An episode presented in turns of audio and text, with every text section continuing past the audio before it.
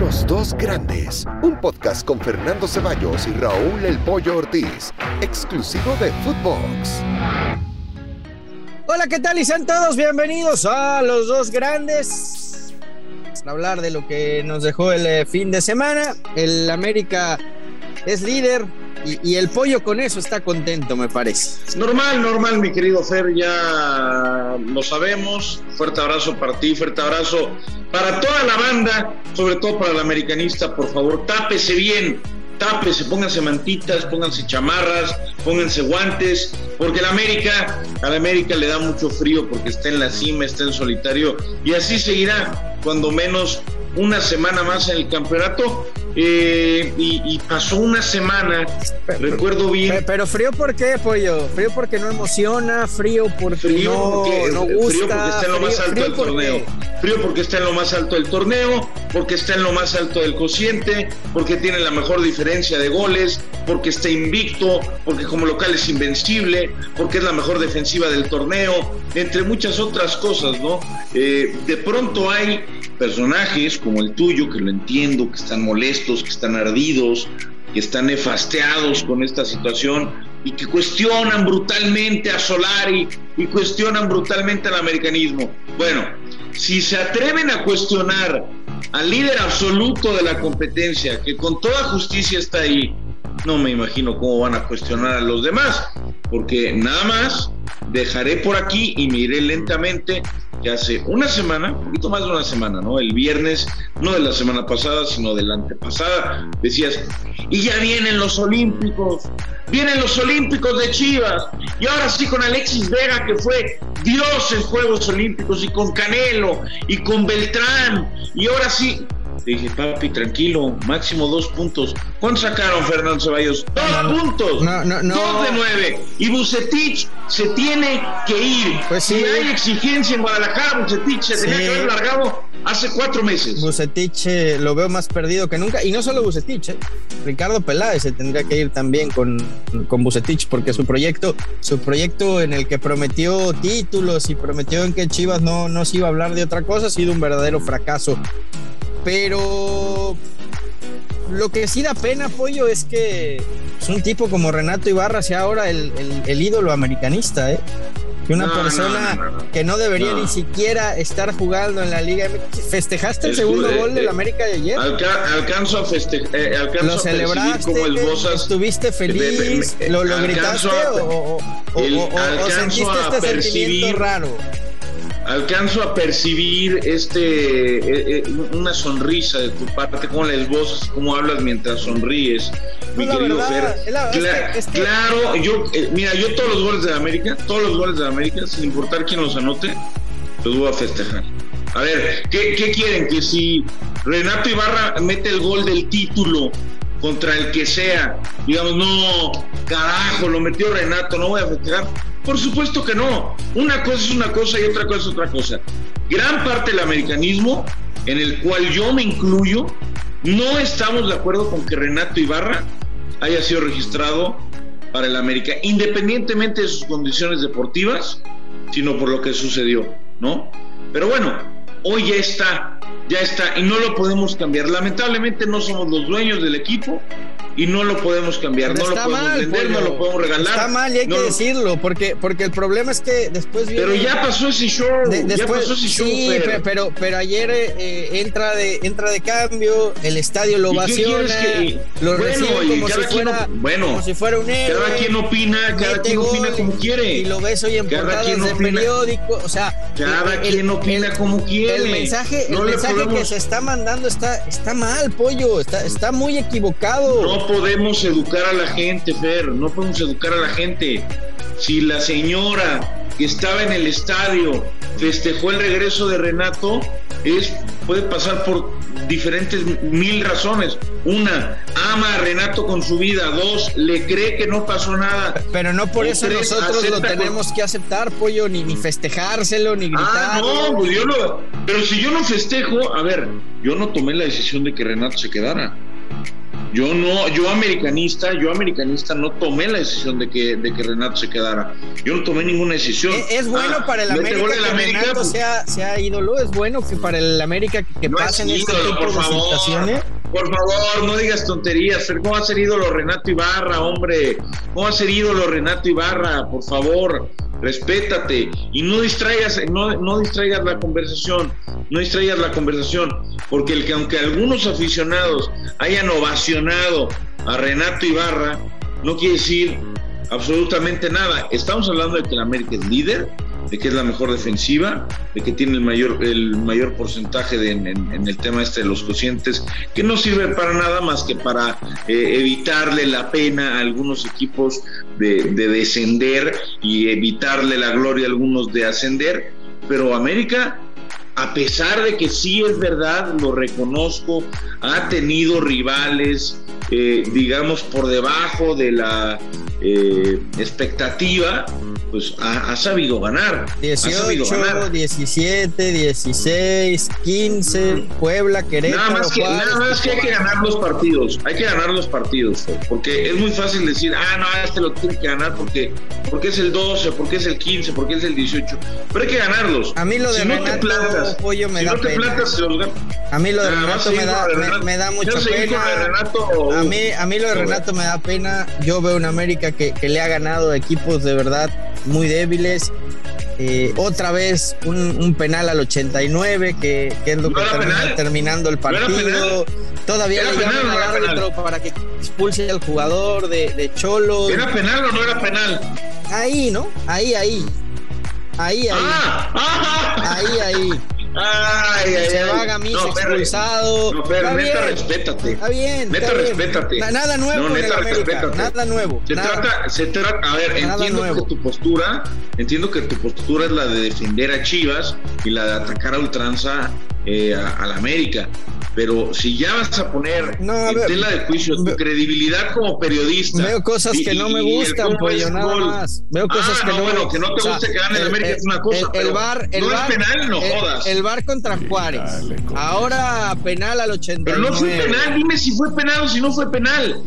Fue un penal claro, fue, un penal claro como una casa. Roja no era. Pero ¿eh? que no te gusta. Roja no era. No era le, plancha, le plancha la espalda. Roja no era. Le plancha la espalda, por favor. Bueno, ¿y qué importa si era roja? Me da lo mismo si era roja, era penal al 89.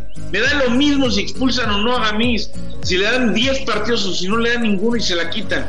A mí me da francamente lo mismo. Era penal claro, pero claro, van a salir a, chillar. Pero ahora, ahora mejor cambiemos de tema, Fer. No sé, no cambiemos de tema. No, no lo veo Cambiemos de tema del, del único grande, del único que se comporta como grande. Porque aunque aquí dicen que hay dos, en realidad nada más hay uno. Y después ya me, meten a Pumas, que bueno, Pumas es, ahí sí es verdaderamente triste y es, y es horrorosa su, su situación.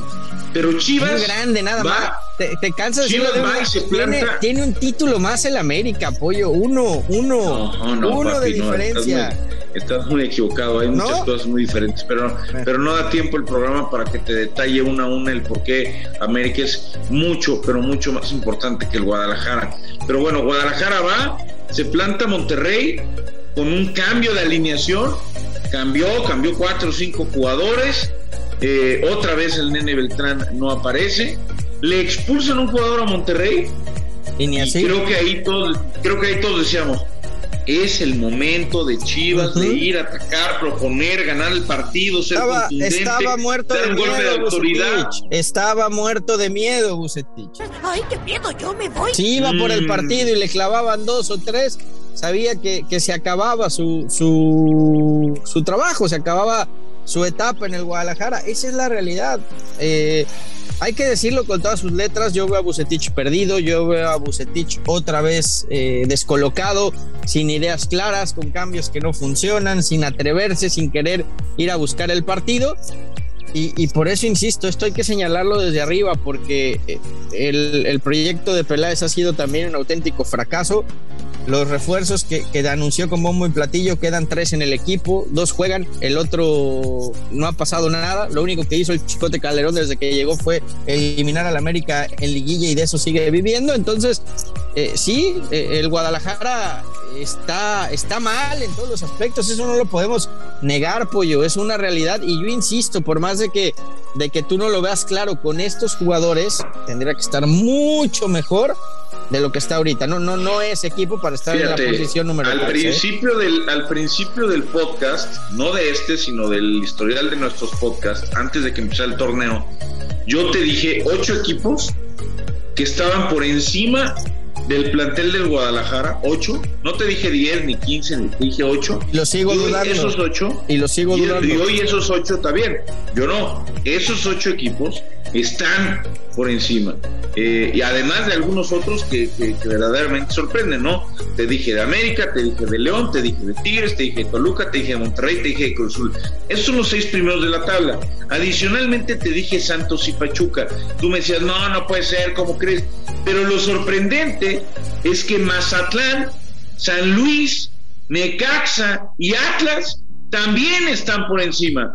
Chivas está fuera de puestos de repechaje. Está a un punto de Pumas. Pero es que, Pumas es una vergüenza. Me estás dando la razón, pollo. Chivas, la plantilla que tiene Chivas no es para ser decimotercera. La plantilla que tiene Chivas tendría que estar entre las seis primeras del campeonato. No, no, no. Yo creo que tendría que estar entre las diez primeras, pero no entre las ocho primeras. Pero bueno, eso es un tema subjetivo. Hoy lo, palpable, lo real, son los números. Chivas hizo dos puntos de, nueve posibles con sus olímpicos. Lleva seis puntos de 18 posibles con Bucetich, el mismo técnico que el torneo pasado no los calificó, que el torneo pasado todos creíamos que se iba. Hay, al, técnico que no le trajeron refuerzos. Hay un dato todavía más, más lamentable: tres partidos consecutivos sin marcar gol, ¿no? Y entonces yo digo, tenía su nombre de más, la necesidad de ganar. ¿Y Oribe? Entonces, Oribe está retirado. Oribe, es un exfutbolista, un exfutbolista al que un eh, exdirectivo de Chivas que públicamente había simpatizado con el América y que se encargó de destrozar al Guadalajara deportivamente hablando mientras estuvo ahí en la recta final de su, de su dirección, pues decidió traer a Oribe Peralta y, y ve lo que ha pasado con Oribe Peralta. Ha sido un lastre al punto de que el salario de Uribe Peralta fue lo que motivó a Alan Pulido a, irse de Chivas, ¿no? Cuando te enteras que, que, tú eres el líder de goleo y un tipo que no juega ni un solo minuto gana el doble que tú, pues pasa lo que viene, pasa. Viene un partido trampa, viene un partido trampa para Chivas. Ya lo vamos a estar hablando durante la semana, pero viene un partido trampa con Necaxa. No, lo, que tiene que venir, oye, lo que tiene que venir es el Jimmy Lozano, ya. Bueno, pero lo que tiene que llegar es, el Jimmy Lozano. ¿van a se, tiene que tomar, ¿Van a despedir a Bucetich esta semana o no? Es antes, que, es antes que del partido. es que creo que se tienen que ir los dos. Bucetich y, con él Ricardo Peláez. Pero ¿cómo, vas, a cambiar, ¿cómo vas a cambiar a Ricardo Peláez ahí en, la jornada 8? Bueno, ¿te parece que la gestión de Ricardo Peláez ha sido la adecuada en Chivas? No, yo no creo que, yo no estoy diciendo eso, pero te vas a quedar, te vas a quedar sin todo, pero a, la mitad del torneo, yo creo, yo creo que el problema se ha llamado Víctor Manuel Bucetich 1, ese es uno porque no ha potenciado en lo absoluto a prácticamente ningún jugador. Y dos, los jugadores, porque a Ricardo Peláez, olvídate de la lana que gastaron, ¿eh? olvídate del, monto. A Ricardo Peláez le dijeron, a ver, hay que traer, hay que traer, los trajo? hay que traer, no, no, no, no, espérame. está bien, espérame, pero escúchame, escúchame, yo sé que los trajo Ricardo, yo sé que los trajo Ricardo, pero ahí te va. ¿Tú qué más querías que trajera Ricardo? O sea, no, con un hubo, muchos errores, hubo ah. muchos errores en los mm. refuerzos. ¿eh? Alexis Peña lo trajiste para darle salida a Lanís cuando ya tenía su overbooking de centrales. Pero olvídate de Alexis Peña. Peña no jugó. Una de los que sí juegan, papi. Para, qué quería, ¿Para qué querías a Madueña dentro del equipo? Al Gallo Vázquez lo trajiste con 33 años de edad para darle salida a Alan Cervantes, que tiene 23. Alan Cervantes es hoy el motor del centro del campo de Santos. Pero no existía en Chivas. Pero no existía en eh, Chivas. Acuérdate que hay jugadores. Tú dices que hay playeras que pesan. No, la, de Chivas, la de Chivas es, una playera que pesa. No es lo mismo jugar en, Torreón que jugar en, Guadalajara. El próximo miércoles, en este podcast, Pollo, te voy a traer los 10 pecados de Ricardo Peláez como director deportivo del Guadalajara y 10 errores que creo han marcado la gestión deportiva de Ricardo en Chivas. Hoy se nos está acabando el tiempo. Ahí está el América, líder de papel con su ídolo. No, no, no, el papá. es el papá, el papá de los su ídolo, Con su ídolo. Que, que, lamentablemente fue reintegrado al equipo tras haber pasado lo que pasó, pero bueno, sigan creando falsos ídolos y ídolos de papel líder. Renato América es invicto, cinco victorias, un empate. Obviamente como local, como local invencible, la mejor defensiva del torneo, el mejor cociente de absolutamente todos, la mejor diferencia de goles. América es el líder absoluto y mientras América apunta alto, Guadalajara es una vergüenza y los pretextos que pone Fernando Ceballos son una vergüenza. Vamos a ver cómo le va con Necaxa, ¿eh? Vamos a ver cómo le va con Necaxa. Muy bien. Prefiero un equipo, prefiero un equipo que sea decimotercero, pero que tenga dignidad a lo que pasa con, con el América y sus, ídolos.